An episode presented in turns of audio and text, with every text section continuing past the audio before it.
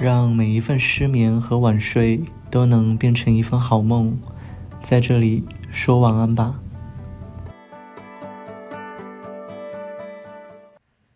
Hello，大家好，欢迎来到说晚安吧第二期。这一期我们来聊一下在上海的约会图鉴。我是博主 Maxi，旁边是我今天的搭档，我的好朋友卡妹。Hello，Hello，大家晚上好呀。好的，因为录这期之前的话呢，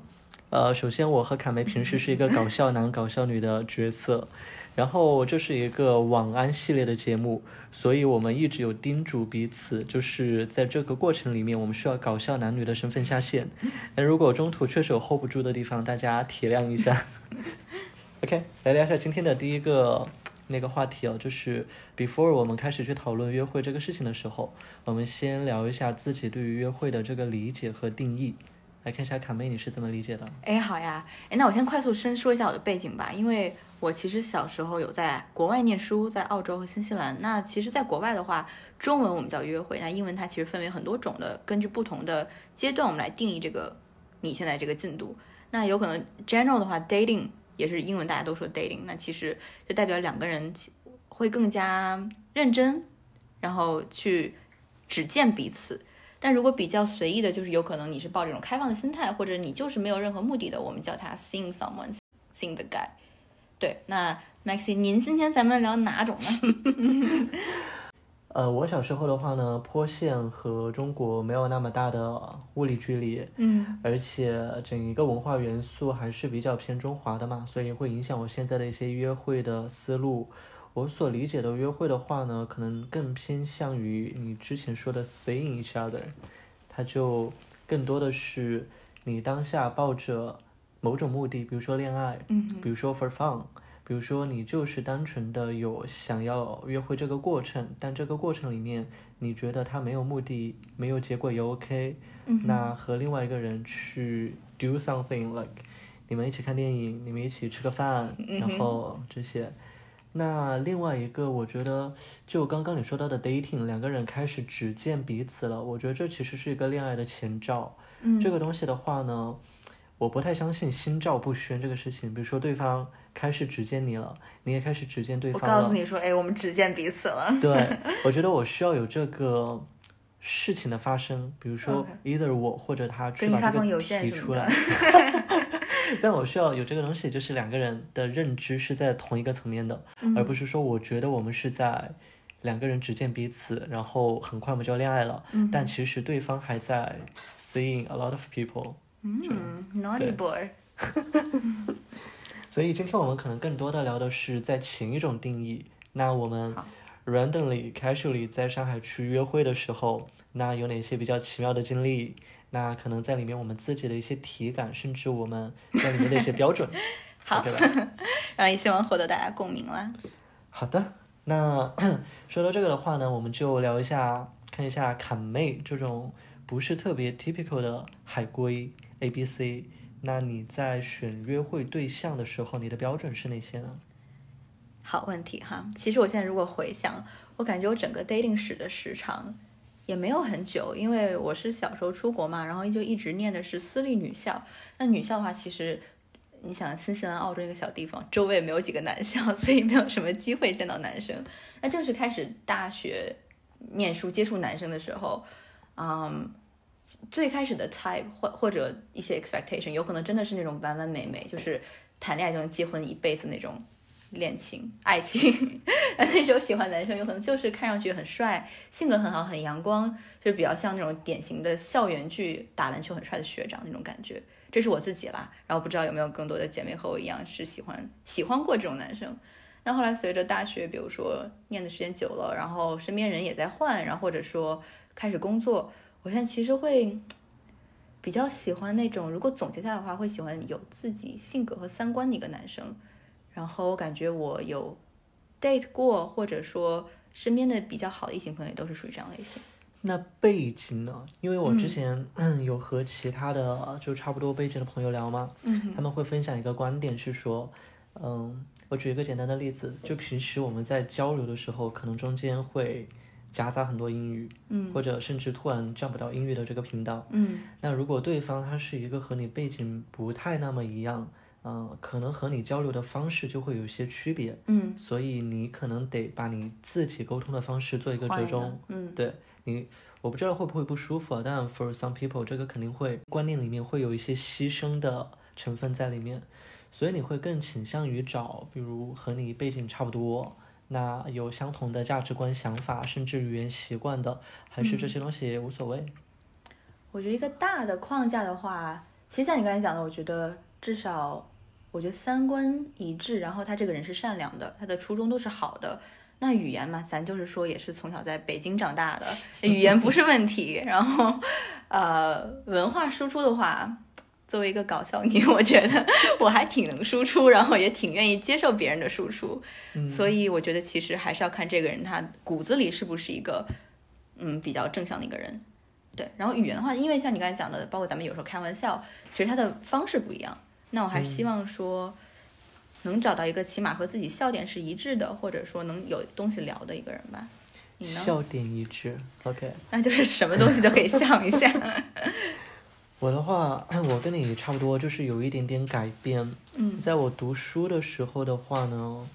因为在读书的时候你还很年轻，嗯你其实在这个恋情里面，你是希望有一些你自己的获得在里面的。嗯那你往往会找一些他看起来更成熟，可能在一段交往的，且不说交往，就是你和他接触的过程之中，能够带给你一些改变甚至成长的人，嗯他们往往可能会更年长一点，或者更成熟一点。那到了现在的话呢，就我们也到了这个年纪嘛，就我哦，也、别别别，就我自己啊，我自己啊开玩，笑我自己就是三十马上。那你更多的你会去看这个人他是否清楚自己想要什么，嗯而且在从这个类型上来讲的话呢，我其实很多类型都可以，但唯独有一种类型我不行，嗯，就是爹味比较重的人。就怎么理解呢？就是很多人，比如说他比你成熟和年长，他在和你接触的过程之中，会带有一种上帝视角来教你做事情。嗯哼那这种他的资本的来源不是源自于他的经历有多丰富，而是单纯他可能觉得自己的年纪比你大，活得久了哈。对，就吃的 盐比你吃的饭还多。然后这种东西就会让我觉得不是特别的舒服。明白。但除此之外，其他类型上面我没有特别的那个偏好的。diverse Yeah, diversity。行到底。哎，我觉得你刚才说一点还蛮好，就是其实随着咱们年龄的阅历的增长嘛，自身阅历的增长，其实我们对另外一半也是有期待，或者说我们自己期待反而变少了。你现在你觉得你如果进入下一段 dating，或者说带着目的去 dating whatever，你有想期待什么吗？我觉得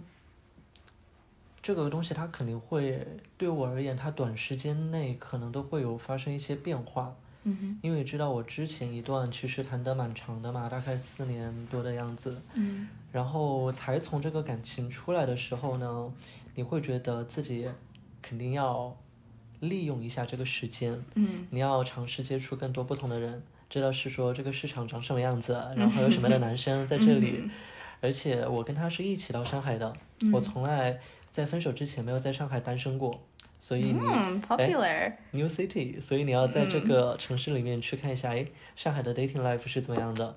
但过了一段时间呢，你又好像开始在有对亲密的、稳定的关系有想法，嗯。这个时候你就会主观能动性的去找一些会有和你发展稳定关系可能性的人。嗯但这种东西它不是说你一定在这个过程里面的话呢，如果说你有遇到感觉特别对的人，你就愿意为这个东西开一扇窗口。嗯，所以对于我而言，它这个目的可能是流动的，但还是看那个人。对，还是看这个人。嗯。你呢？哎呦，你刚才说的这个发言把我架在那里了，怎么说的比你那个更加总结性呢？我同意你的发言了。嗯，现阶段的话，因为说到底哈，咱俩还是有点年龄差的。我觉得我现在自几己，岁呀、真 我自己有可能还没有活得很通透，活得很明白。但是我觉得咱俩共同点就是，我觉得那个只要是那个人出现了，或者说任何人出现在你生命中，感觉冥冥之中你知道你会和这个人发展什么样的走向，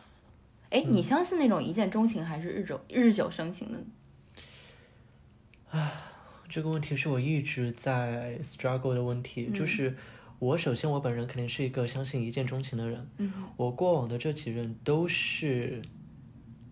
第一次见面，那个 sparkling 就乱飞，嗯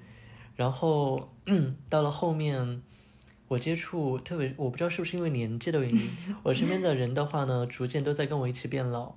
我有重新回到去问大家的感情观，会发现我身边的朋友有很多都是那种，他一开始可能没有很喜欢，嗯然后接触了，慢慢慢慢觉得这个人确实接触下来有他好的地方，比如说他对你很好，比如说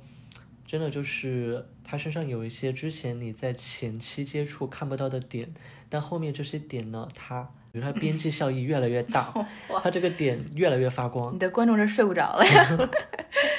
所以难免会有这样日日久生情的时候，但他生出来的到底是不是很纯粹的爱情，还是说你对这个人很欣赏、依赖，他逐步变得比爱情更重要？我觉得这个因人而异吧。真好，这段发言。哎，那你觉得哪些人身上的一些小点，会在你日久生情中让你突然一见钟情那么一下子，就勾你一下子？嗯，可以很就肤浅那种，或者也是一些小的细节。反差感嗯就是因为人和人之间的话呢，特别是在前期约会的过程之中，你往往会通过对方的一些表现形式，对这个人有 stereotype。嗯那比如说，你觉得这个人他就是一个很乖的，他就是一个 husband material，他就是一个可能哎在家里面给你做做饭，然后哄你开心，他是 good boy。但后面你发现，好像他只是对你这样，但是他有自己的 talent，嗯他有自己非常有趣的生活方式，甚至他有很多面是后面慢慢才向你去袒露的。你会觉得这个人，他比你看到的更，也不是说深邃吧，他比你看到的更复杂。那在这个过程之中，你的好奇心就会被一点一点点燃。所以，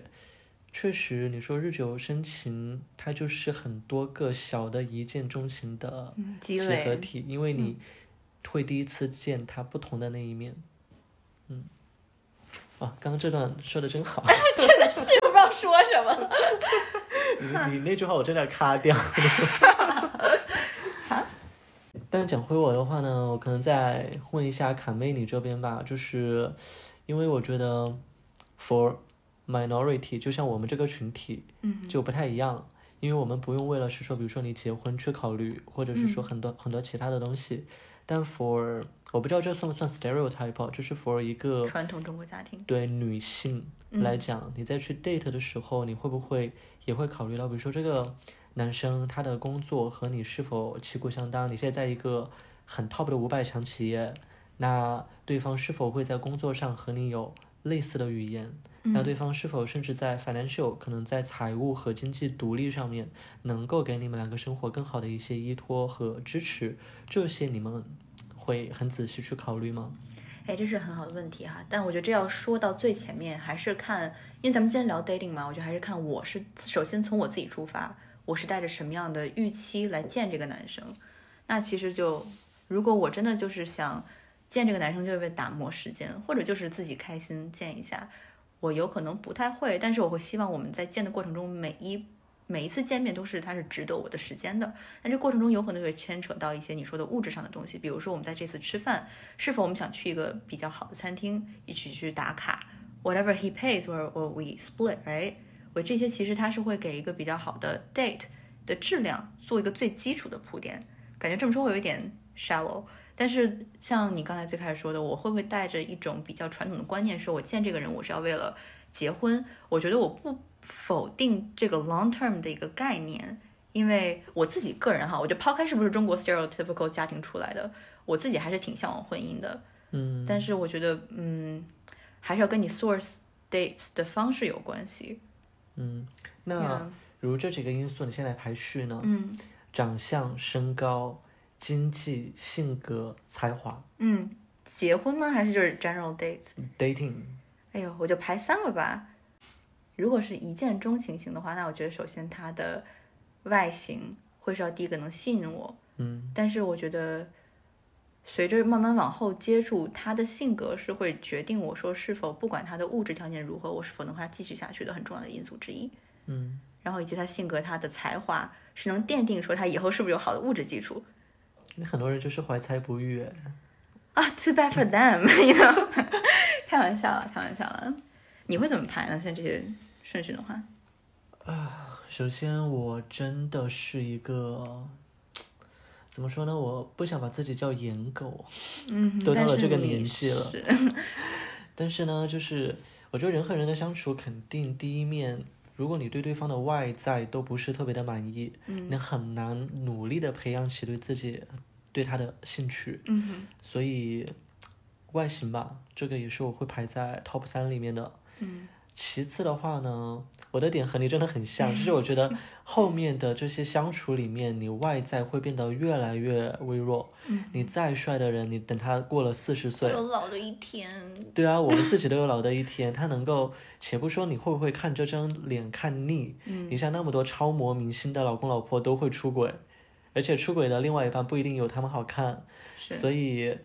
大家会变老，会变丑，这是一个既定的事实。后面真的是性格在撑起来，我觉得性格对我来讲是远大于才华的。嗯如果说一个性格有缺陷的人，他有很好的才华，这是一个 danger。哎，我觉得你这说的还蛮对的，感觉有点 social path。对，所以对我来讲，嗯，才华没有物质重要，因为嗯我不知道两边的消费观怎么样，就是我的消费观一直是被我前任所诟病的。嗯那他会觉得很多东西我没有必要买，很多东西可能是在花 extra 的价格去获得没有那么有意义的价值，但我自己是觉得，首先我在花自己的钱去买一些能够让自己开心的事情，这对于我来讲边际效益就很好。嗯所以，如果在物质层面两边，且不说我暂且不说，比如说收入之类的，嗯但起码在消费观层级，对方不会对你有 judgment 在里面，我觉得这个就可以了。哎，我觉得咱们今天讨论把，其实把一些物质啊，一些比较基础条件放到这个 conversation，或者把它放到评定一个人的 criteria 里面是蛮有趣的。因为我记得我在去年的时候吧，有和我澳洲比较好一个男生朋友聊过天，他其实是个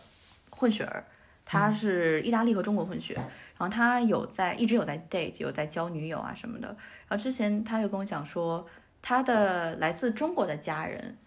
我觉得这没有什么对和错之分，只是你衡量这个人的参考价值是不一样，也是蛮有趣的观点不同。他的妈妈其实就会一直问他说：“哎，你这女孩家里是做什么的？她自己是干什么的？是否能够给她提供更更加持久性的一个辅助或者一个加持？”但他的爸爸是意大利人，也是比较开心的一个大叔，他就会一直问说：“哎，你喜不喜欢这个女孩？你在这段感情中你开不开心？”我觉得就没有对错啦，都是嗯不同衡量一个人的标准吧。嗯，对，那所以其实，当做一个非常不典型的 A B C，你平时去找你那些 dates 的 渠道会是？就破破广告啊，人民广场相亲角站一站。呃最好是我下次去撞你。开玩笑啦。哎，很好的问题哈！我相信听 Maxi Podcast 的朋友们，大家有没有呃接触过一些 dating app，有一些社交软件？那其实因为我回上海的时候是不认识任何人的，那我其实会把社交软件这个途径当做认识朋友或者认识约会对象的一个渠道。那其实 dating apps，我相信大家有国内之前我听说用探探呀，他说，那在之前在海外的时候，我们会用一些 Tinder、Bumble、OkCupid、Coffee Meets Bagel。oh my god, it goes on。然后这些 apps，然后其实在上海也是有一定受众群体用户了。你有用吗？你们都会用什么呢？呃，除了你刚刚讲到的 Tinder 有用，因为上面你有 filter 嘛，你会比如说按照性别去分类。嗯然后国内的话呢，有 Grander，还有翻卡之类的，就 specifically for 我们这个 group 的，嗯所以三号我觉得都一样。但我不知道你要，刚刚有一个特别传统的渠道，你居然没有 mention 到，但我却经历过。网。对不起，对不起。What's that？是那个朋友和亲戚介绍。啊，对我之前就有经历过，就是，嗯、对方的话呢是通过我一个朋友的前同事介绍过来的，OK，然后那个过程弄得非常的像中国传统男女的这种方式，就先问你要了照片，然后呢给你发了他的照片，嗯，两边都觉得 OK 过后呢，他有一个那种有点像简历一样的东西让你去填，就是你的工作、你的收入、OK 你的家庭，然后平时甚至你的那个毕业院校和一些兴趣爱好，嗯。因为他当时的 selling point 就是，哎，对方是国内，比如说清北一个那个什么数学保送班的，后面出去读了什么 finance 回来，现在呃之前在投行，现在自己做一家金融公司，就做的非常的精英化的人设。，I'll date him，OK，开玩笑。然后呢，他就会觉得，哎，这个东西好像是很强的这种 selling Profile，point，嗯对。然后让让让你也写你们两个交换资料，然后他再 bridge 一下你们两个吃饭，吃饭的途中他还走掉，你们两个可能各自聊一下天。但 date 的这个过程暂且不论好不好，但我觉得这个形式来讲，我一直觉得好像只在直男直女的这种方式里面有，没想到 you never know。无奇不用了它新世界，但是我觉得也蛮相似之处吧和 dating apps，因为其实你 dating app 也是你可以先把你的个人信息放上去，然后因为你要看到个人信息，不管是照片还是像你的收入、你的学历好，你都是可以选项的。它有点像你通过朋友介绍一样，it's like 就是这个 app 是你的朋友，他把这个人推送给你，你去选择。然后如果你合适，你往下滑，你可以见他；如果不合适，你就划走就好了。嗯，这个点蛮有趣的。No way, knew it。然后，哎，说到 dating apps 的话，我不知道你有没有这种感觉哈？像 dating apps，其实或者听众们如果有同感的话，可以评论一下，就是你们有在用哪个，你的感受怎么样？当然，这个 podcast 是没有被 sponsor，我没有广告植入。就是其实 dating app 它也分一个像一个漏斗一样，right? Do you feel it？就是感觉通过用户人数来说的话，或者说通过大家的一些意图，感觉用户人数最多的像 Tinder、探探这些，其实大家意图很杂，但你可以在上面认识很多人。嗯然后，但是越往下，比如到 Bumble，就像中间的人 OK 数量一般，呃，数量算居中，但是大家会稍微认真一点。然后再到最精准的 Coffee Miss Bagel，人不多，但是大家都是想奔着长久的爱情去的。这个听起来就非常的，这个名字就非常的 specifically 为了那 Coffee 些。Miss Bagel。对 Are you the bagel of my coffee？我第一次听到这个 app 的名字，我以为是一个教大家做饭的 软件。但是你看，持久的爱情在一起就会，You become my coffee, I'm your bagel。It makes sense。嗯 OK，那刚刚聊了很多，接下来可能就大概聊一下关于 dating 的一些，嗯，过往的经历吧。可能首先问一下卡梅，尼在澳洲的 dating 和在上海的 dating，你觉得体感什么不一样吗？比如说大家 social 的方式 你遇到的人之类的。首先谢谢你 clarify 体感的意思哈。oh no，就是嗯，因为首先我在澳洲的时候，我我还是在上大学，所以那个时候自己有可能是知道自己嗯没有那么 ready，那自己会抱着一种比较防备的心态去认识人。那那个时候其实反而很巧的是，那个时候我谈的恋爱都是每见一个人就想认真谈恋爱，因为怕自己受伤，怕自己就是年纪小不懂一些人间百态。嗯，那在上海呢，因为我回来上海是工作的嘛，就也是随着接触的人稍微多一点点，也没有很多。然后，嗯、开始想说，哎，那我是不是在新的世界中看看自己新的潜 新的潜能？所以就是感觉在上海的话，我反而会比在澳洲感觉更放松了很多。然后我整体的用户体验感觉我反而在比国外更加良好。嗯，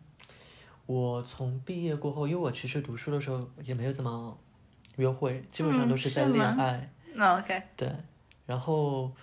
毕业过后开始工作，我第一份工作在广州嘛，嗯。然后广州和上海，我自己觉得就真的非常的不一样。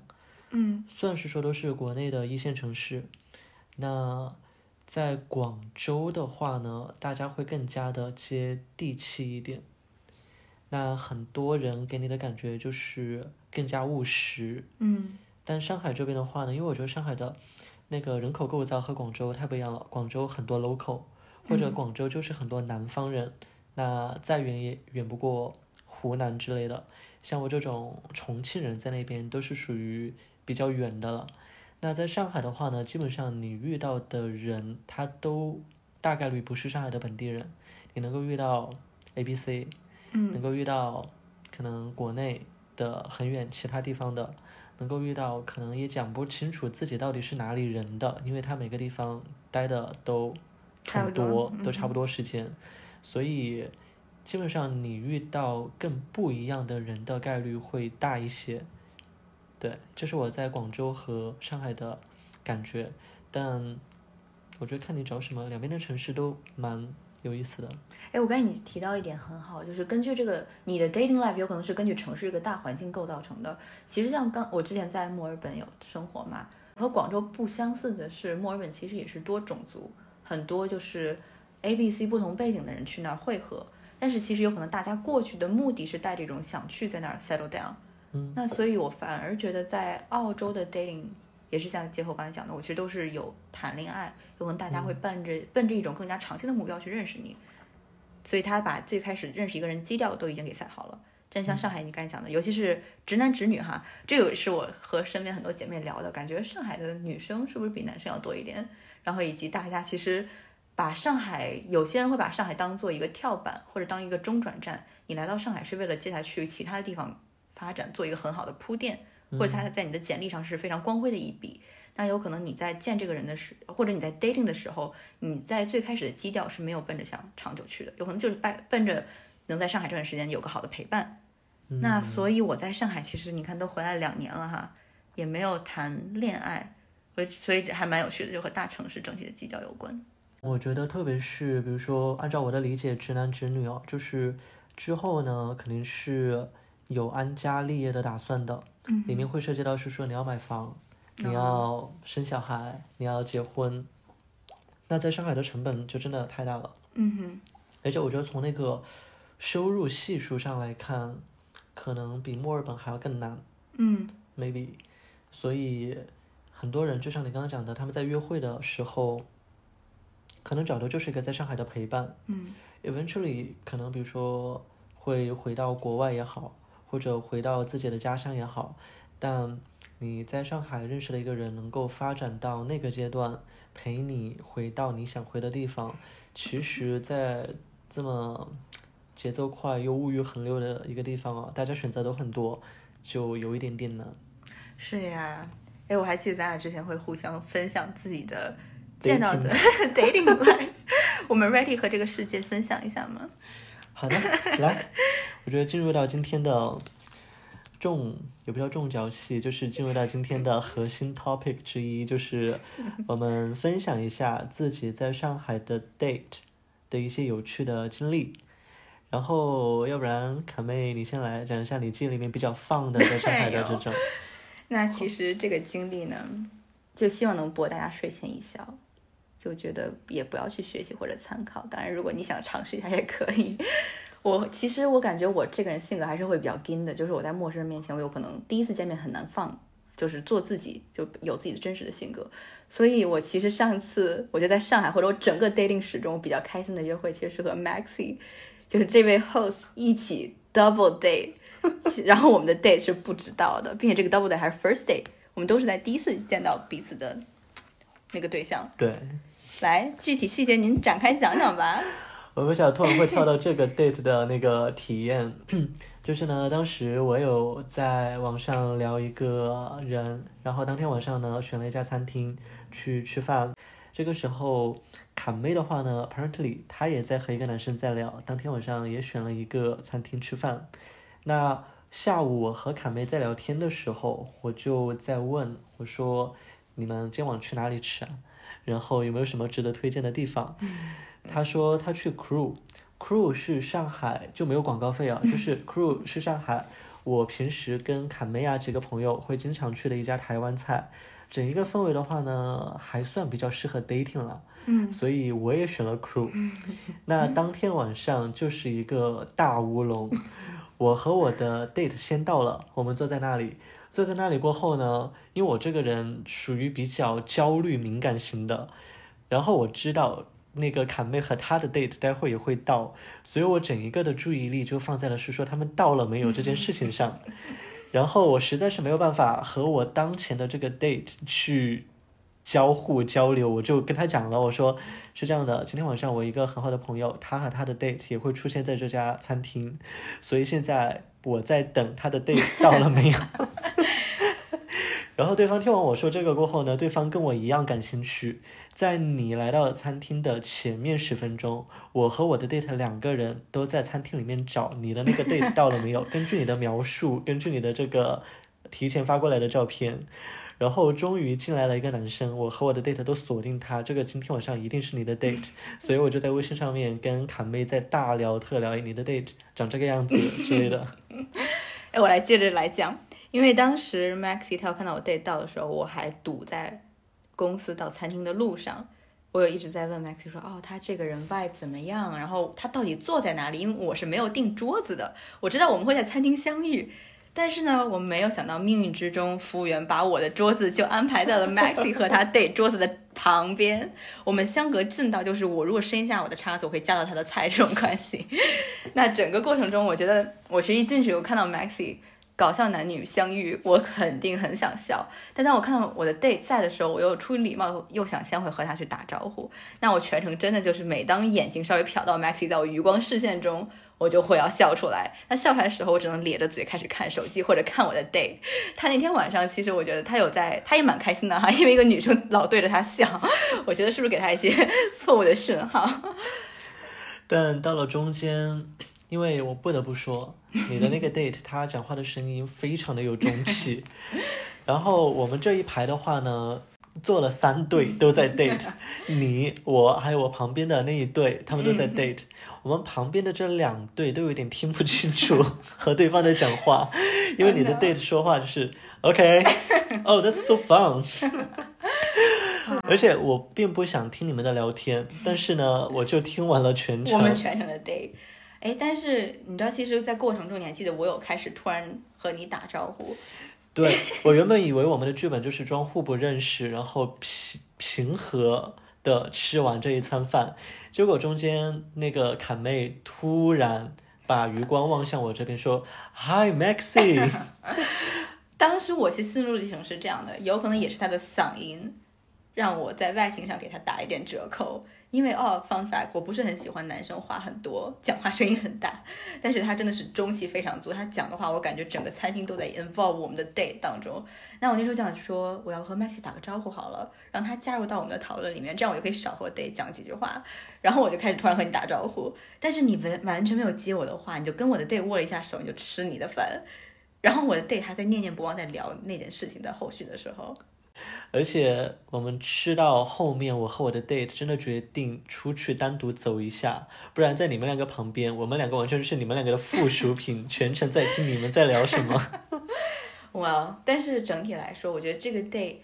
那回来我们点个题吧，这故事 讲讲久了，我觉得就是我开心的一些记忆，其实。不是说我和 Day 真的是聊了什么内容，或者吃了什么，或者他说了什，或者他长什么样子。其实很多 Day 过程中，这些整个给我的一个印象，这个感觉，这个基调。虽然当然我的好的 Day 体验有你很大的功劳了，Maxi。I don't know whether I dated this guy or I dated you for that night。但是我整体是非常开心的。那是我觉得我在整个 dating history 中比较好的一次体验。哇，说完这个让我觉得你可能需要有更多的 date。晒嗨，你呢？我的话，我有一次比较好笑的，嗯，就是非常短，可能五分钟的样子，date 了，我都不知道 if that's a date 呢。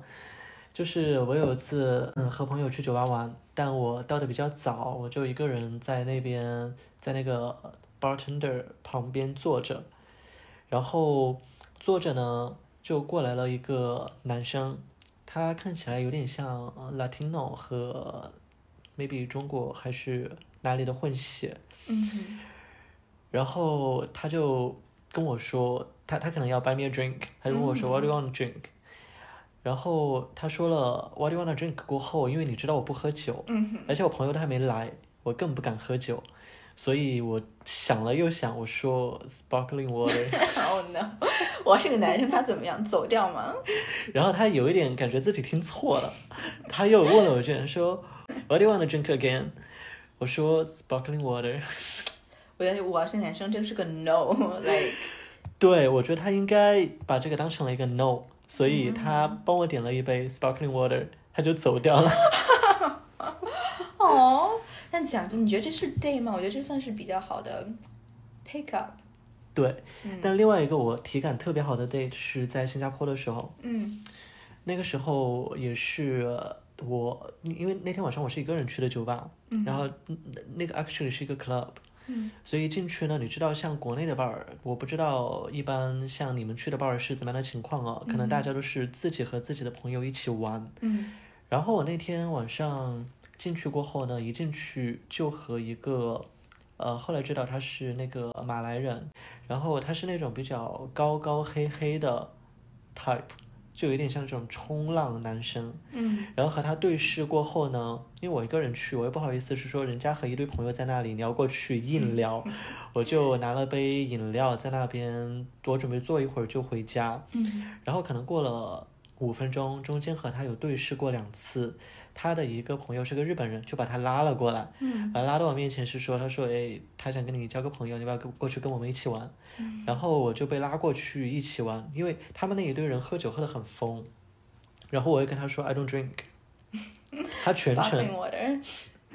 所以他全程就是 literally 帮我把我的酒喝挡掉了，喝掉了，他就醉得特别的严重。大概到了十二点钟的时候，因为我要回去了嘛，嗯我就跟他说 I gotta go。然后他在醉成那样的情况下面，他不知道从哪里掏出了一支笔，在我的手上写了他的那那那个 line。哦，所以，而且我和他直到可能去年都有在 Line 上面多多少少聊一下，比如说他中午吃了什么呀，或者是说怎么样，我觉得还蛮好的，就是是一个很很可爱。对很可。爱的 dating。哎，你说了 dating 的话，其实我们前面一直也有在讲，比如说我们比较成功的 date，或者说我们整蛊我们 date 的那些经历。但其实像刚才你讲的这次经历，然后加上我身边现在目前好比较异性，我现在身边比较好的异性朋友，其实也都是 dating app 上认识的。嗯，但也不是所有 date 它其实都会发展成要么是 physical，要么是 relationship，它有可能以另外一种形式延续下去。那其实和这些人在见面过程中，或者当你有这个意识的时候，你知道你们两个会走向什么一条道路的时候，他其实对我也是会给我留下一个比较好的自己的一种感觉吧。嗯，嗯我觉得其实从反面的角度来讲，就我其实有不好的 date 的经验的次数可能还会更多，因为我自己 date 的这个类型的话呢，他感觉是变得非常快。就我才开始单身的那段时间，呃，我有很疯狂的 date 过，比如说我自己想找一些，嗯、平时聊天的时候会更有话题的，比如说 A B C，嗯，我疯狂的 date 了一批 A B C，我是说我 date 的那一些人给我一种共同的体感，也可能是我自己找寻的状对状态和找寻的方式不对，就过程之中的话呢，老给我一种。会有一种两个人不知道自己在做什么和自己在哪里的感觉，但可能 for now 他只是想找一个当时在上海的陪伴，嗯。那这种就可能连会了我们在最开始聊的话题，你就会觉得他当下在做的事情，他的及时目的性特别强，嗯哼他也不会是说很长线的和你去聊很多东西，但 for 我自己来讲的话呢，我觉得中间和他们的相处过程很有意思，但老师会给你一种若即若离的感觉。呃，老师会给我一种 What are we doing 的感觉，所以到了中间某一个时间段过后，我就完全不 date 这个类型了，可能就换了个方向，换了个种族。没有就换了一个，就可能从背景上来讲，让我觉得更具备稳定性的，嗯。嗯哎，你现在刚刚说到一点，就是其实现在很多时候，我有时候会有一种疲惫感，因为我觉得当你比如说决定自己不想 date 一类性格的人或者一类人的时候，或者你就告诉自己说我想试试新的方向，你会不会觉得说你从头到尾要把那段话照搬的话，就你好，你叫什么，我干什么的，我是我什么样性格，从头到尾聊一遍。那你会不会有一种有时候觉得聊聊说啊，又是一样的话要复制粘贴一下？在前期的时候会不会失去一种对一个人刚开始认识的新鲜感？我觉得这个问题是一个老生常谈的问题。就算是说我自己之前一直在讲，我觉得 date 别人这个东西日复一日，人复一人，好像每一次都在经历一样的过程，但总会有人让你觉得，哎，我觉得开心的。即使这个过程是一样的，但好像两个人的体感，两个人的交流的方式，甚至他给你和你和他的这种感觉都不一样，所以。我不知道能不能理解，就是有的时候你做的事情是一样的，但是对方给你带来的感觉不一样，所以你的好奇心和新鲜感又上来了。这个对我来讲有，对。那坎妹，你有没有和就可能他的背景和你之前的 date 都不一样的这种类型的人去 尝试过呢？我觉得你在问这个问题的时候，咱俩脑海里闪现是同一个人，对，因为你知道我所有的 dating，嗯，那我就就当睡前和大家聊一个小八卦，就发生在我身上的事情。嗯，其实我之前有认识过，通过朋友认识过一个男生，我觉得他和我背景不一样的是，我们从事的职业蛮不一样的。他其实是在娱乐圈，他是一个，嗯，我觉得算是还蛮有知名度的一个人的身边人，但是我觉得。给我留下，或者说整个 date 的这个过程给我留下留下非常好的印象，或者说让我对 dating 这件事情有了很强的自信的是，因为虽然我其实带着一种好奇心、猎奇，或者说可以说是一点点的不自信去接触它，因为我觉得我们首先年纪不太相似，然后或者说社会地位不同，或者说就是背景不一样，看待是嗯经历不一样。我其实带着一种对于我们两个的差别的一种可以说是不自信吧。我相信每个女孩遇到一个和自己差别蛮大的男生，我不知道大家会有没有这种感受，是接触的。但是其实，在认识他这个过程中，不管我们是去吃饭也好，或者去认识他的朋友，或者去哪怕就是去看个电影也好，整个过程中反而他是让我能非常充分的做我自己。那这个有可能是和这个人性格有关。他是非常健谈，然后非常尊重我，然后会认真倾听我讲话的这样一个男生。那其实，嗯，像刚才我觉得 Max 你有问过我一个问题，就是你把你把外表、把才华、把物质基础做个排名。那其实我觉得最开始我以为我会在意的，或者让我觉得我们身份差别大的是这些物质，但是其实反而给他加分的，或者说让我在这段经历中让我觉得非常愉快的是他的性格，是和他在一起时候我自己。的一些感受，对，所以，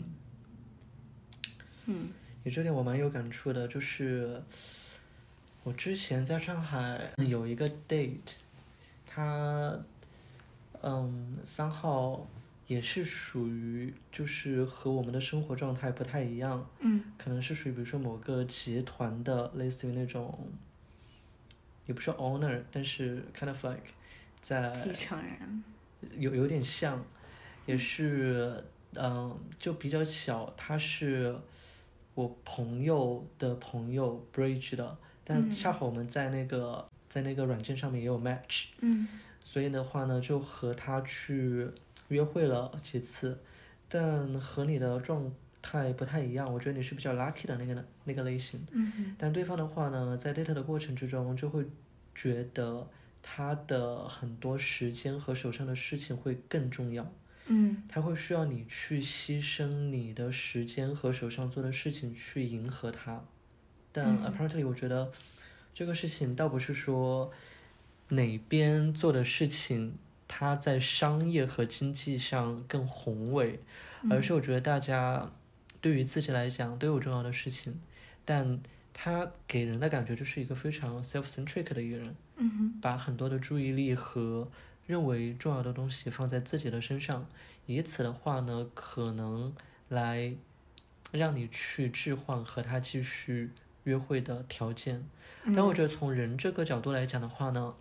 我自己接触下接触下来，我觉得他不是一个坏人，他也是一个很比较体贴，然后的话呢，也相对在这个过程里面觉得比较专一的人。但我觉得。很多东西你在选择上得自洽。如果说你没有办法自洽，对于当下你自己做的牺牲和选择负责，觉得对方的东西是不是比你自己看重的东西更重要，从而去做出牺牲，那之后一定会后悔。所以我们见了差不多四次、五次的样子，我就叫停了。嗯，我觉得还是回归到自我的状态，这是最好最好的状态。